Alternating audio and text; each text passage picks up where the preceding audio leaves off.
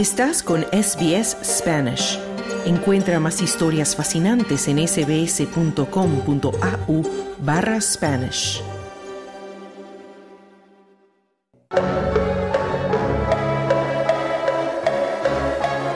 Hablemos de fútbol.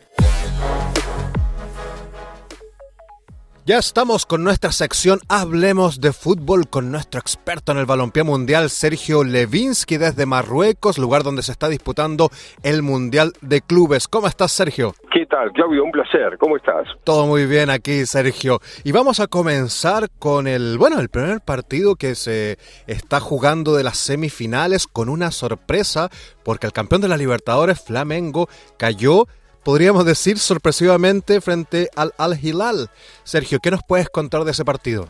Sí, exactamente, Claudio. Una gran sorpresa por muchas cuestiones, ¿no? Se le preguntaba a Ramón Díaz, el entrenador argentino del Ale Gilal, eh, antes del partido, esto de que alguna prensa, no está muy claro quién, pero alguna prensa se dijo que desde Brasil, que había hablado que era un partido accesible, todos hablaban del partido final contra el Real Madrid, eh, del Flamengo, pero claro, lo cierto es que el Flamengo no ha llegado a ese partido y es la sexta vez que un equipo sudamericano en 13 años que se juega el Mundial de Clubes en el siglo XXI no llega a la final, Claudio, es muchísimo, ¿eh? 6 de 13, casi la mitad de las veces los equipos sudamericanos ni siquiera ahora disputan la final del Mundial de Clubes. Ah, eh, cuatro veces anteriores equipos brasileños como el Inter de Porto Alegre, Atlético Mineiro, el Palmeiras y ahora se suma el Flamengo, no llegaron de cuatro de seis sudamericanos, no llegaron a la final del Mundial de Clubes. Sumado esto al Nacional de Colombia y a River Plate, que en 2018 cayó ante el Al Ain.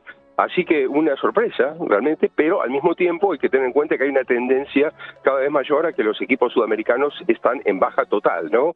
Pero con tantas estrellas del Flamengo, en este caso algunos jugadores aportantes a la selección brasileña, como Pedro, por ejemplo, Gabigol estuvo al borde, David Luis jugó mundiales, bueno, varios jugadores, ¿no? Han estado en mundiales, y bueno, llama la atención que desde el minuto dos, prácticamente desde el primer tiempo, es decir, prácticamente desde el saque nomás, hubo un penal muy dudoso que cobró el rumano Kovac muy, muy dudoso, por un roce prácticamente al argentino Luciano Vieto, y este penal lo convirtió al Darsawi, eh, Salem al Darsawi porque hay dos del mismo apellido, este al Darsawi es el mismo que hizo los goles a Argentina en el Mundial, y convirtió el penal, y claro, esto condicionó, Claudio, mucho muchísimo al Flamengo, ¿no? Porque se puso muy nervioso el equipo de Brasil, apoyado por unos 7.000 hinchas más o menos, que hicieron un gran esfuerzo para venir hasta Marruecos.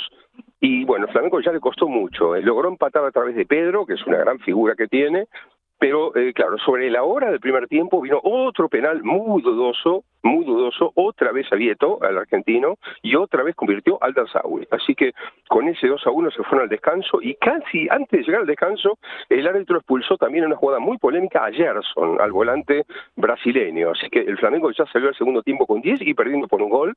Dejó muchos espacios y el Arial es un muy buen equipo aprovechando espacios y le marcó el tercer gol, un golazo realmente al argentino Vieto, que fue gran protagonista, y entonces ya eh, le costó mucho revertirlo. Sobre el final, después de perderse infinita cantidad de goles el Al de contragolpe, Pedro otra vez logró descontar, pero ya no le dio más tiempo al Flamengo para empatar el partido. Y Sergio, bueno, tú lo mencionabas, esta sorpresa de la derrota ¿no? del campeón de la Libertadores y mencionabas quizás un declive. ¿Podríamos también decir que tal vez hay una subestimación de estos equipos por parte de, la, de las escuadras sudamericanas que llegan pensando en una final antes de jugar la semifinal? Sí, yo diría que sí. O sea, cada vez está más claro que no lo, no lo dicen públicamente, no lo dicen, inclusive cuando allá le preguntaron a Ramón Díaz en la conferencia de prensa al entrenador argentino de Alilal, los brasileños rápidamente decían, no es cierto, esa fue una pregunta de un medio árabe, y los brasileños rápidamente sabían decir, yo no dije eso, es decir, como que cada uno de los periodistas brasileños diciendo, yo nunca dije que era fácil el Alilal, pero sí andaba rondando, no te dicen que es fácil el Alilal, lo que te dicen siempre es la final con el Real Madrid, la final con el Real Madrid, y lo cierto es que para llegar a la final hay que primero ganar la semifinal, ¿no? Y los equipos sudamericanos parece que no aprenden la lección, porque como te decía, en el siglo XXI, de 13 mundiales de clubes, seis veces no han llegado a la final, entonces eh, hay como una especie de ilusión eh, demasiado voraz por eh, pasar una etapa sin jugarla, ¿no? Y esta etapa hay que jugarla y cada vez con más presión porque, claro, significa un gran fracaso quedar afuera. Me decían eh, desde el cuerpo técnico de Flamengo, después del partido, que fíjate que Flamengo viene de perder hace días nomás la Supercopa de Brasil frente al Palmeiras, mm. que es su gran rival en la Copa Libertadores también, ¿no? Entonces, este nuevo entrenador portugués, Víctor Pereira, que había estado en el Corinthians, que llegó en enero, reemplazando a Rival Junior, que fue el que, con el que salió campeón de la Copa Libertadores, pero era un entrenador interino, entonces eh, volvió a ser interino, volvió a su, a su trabajo anterior y contrataron a Víctor Pereira. Y con Víctor Pereira ya perdieron la Supercopa de Brasil y perdieron el Mundial de Clubes, ¿no? Así que eh, hay un clima, de, yo diría, de bastante bajo en este momento en, en el Flamengo, pensando que un equipo con tantas estrellas y con tanta inversión debe jugar ahora por el tercer puesto. Sí, bueno, bastante mal para las expectativas del Flamengo, pero también ojalá sirva de lección también para el futuro. Y Sergio, tú nos comentabas que bueno, ha habido algunas polémicas, los penales, pero también es interesante porque hubo una introducción de una nueva modalidad de arbitraje donde eh, los árbitros explican, ¿no? Las decisiones que están tomando, tal como se hace en el rugby. ¿Cómo se, cómo se ha llevado a cabo esta nueva situación? Bueno, bastante particular. Este autor romano Itzvan Kovac, por ejemplo, en el primer penal, que fue a los dos minutos del primer tiempo, no explicó nada, no tomó el micrófono para explicar qué había sucedido, porque fue un penal que fue apenas un roce. Y en el segundo penal sí, eh, perdió mucho tiempo, pero al menos sí que explicó lo que había cobrado. Eh, algunos dicen que sí fue penal, otros no lo vimos realmente, pero sí que fue bastante dudoso porque fueron apenas unos roces, ¿no? Es decir, no fue uno de esos penales claros, el jugador es derribado, sino que al contrario, fue un penal bastante, bastante dudoso, ¿no? Mm, bueno, a pesar de que aumenta la tecnología y las modalidades de mejorar el arbitraje, las polémicas no decrecen en el fútbol.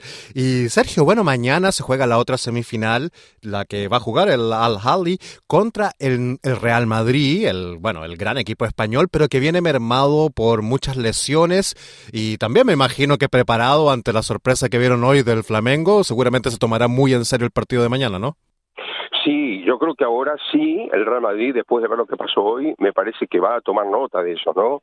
Porque un Real Madrid con muchas bajas, con muchas lesiones, con su columna vertebral, se puede decir, o por lo menos gran parte de ella ausente, porque ni Courtois, ni Militao, ni Benzema van a jugar el partido, sumado a Lucas Vázquez y a Hazard, que también arrastran lesiones aunque no sean titulares, va a atajar Lunin, el arquero ucraniano que ha atajado solamente ocho veces en la temporada y cinco solamente en la temporada pasada.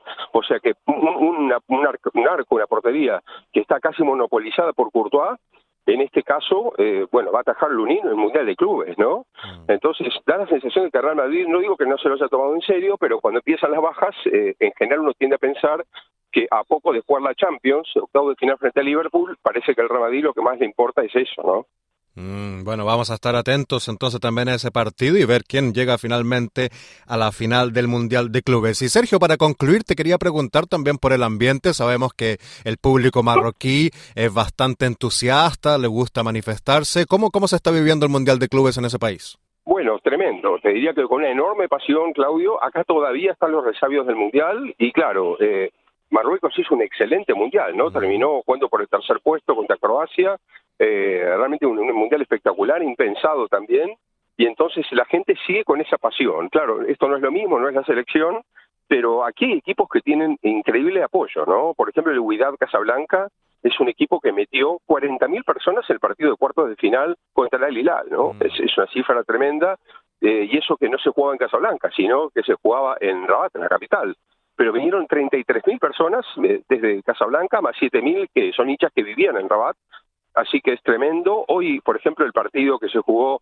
en, el estadio aquí en, Tánger, hubo prácticamente un 80% de lleno, es un estadio muy grande, 80% de lleno, eh, más allá de los 108 mil este, simpatizantes como máximo que trajo el Flamengo, había muchísimos simpatizantes de este equipo al Hilal, que yo creo que se identificaban por ser árabe, es decir, gente marroquí, porque había no más de 100 hinchas del Al que vinieron de Arabia Saudita, pero los marroquíes llenaron el estadio y alentaron todo el partido al Hilal, ¿no? Entonces, este, bueno, realmente espectacular porque este país, Marruecos, es un país muy futbolero y que hace tiempo que viene postulándose para organizar un mundial y da la sensación de que, al menos desde la pasión y desde cierta parte de la organización también, que hasta ahora es bastante buena, parece están en condiciones realmente de hacer aquí un mundial en poco tiempo. ¿eh? Bueno, qué bueno por los hinchas marroquíes, el país que, como tú decías, no lo hizo muy bien en el mundial y ahora también alentando en el mundial de clubes. Sergio Levinsky, bueno, también hay, hay, que cuidarse del frío. Nos contabas que hace mucho frío, baja ahí el, el, hielo desde las montañas del Atlas y también desde el océano. Así que a cuidarse, Sergio. Y bueno, muchísimas gracias por este completo informe futbolístico. Por favor, por favor, Claudio, veremos ahora también qué pasa con el Real Madrid, con el Al-Ali, eh, que te digo que le preguntas a los eh, periodistas egipcios, ¿Al-Ali le puede ganar el Real Madrid? y la respuesta cuando uno espera que diga no, no creo, es sí, le puede ganar. Entonces, bueno, después de lo con el Al Hilal con, con el Flamengo, todo es posible, ¿no? Así que, bueno, vamos a ver qué ocurre y efectivamente, a mí me gusta mucho el frío, pero hoy me parece que me sobrepasó también un poco. ¿eh? Así que esperemos que suba un poquito, aunque sea la temperatura. Un abrazo, Claudio. Un abrazo, Sergio. Muchas gracias. Ese era nuestro informe futbolístico con Sergio Levinsky, con foco en el Mundial de Clubes. ¿Quieres escuchar más historias como esta? Descárgatelas en Apple Podcasts, Google Podcasts, Spotify o en tu plataforma de podcast favorita.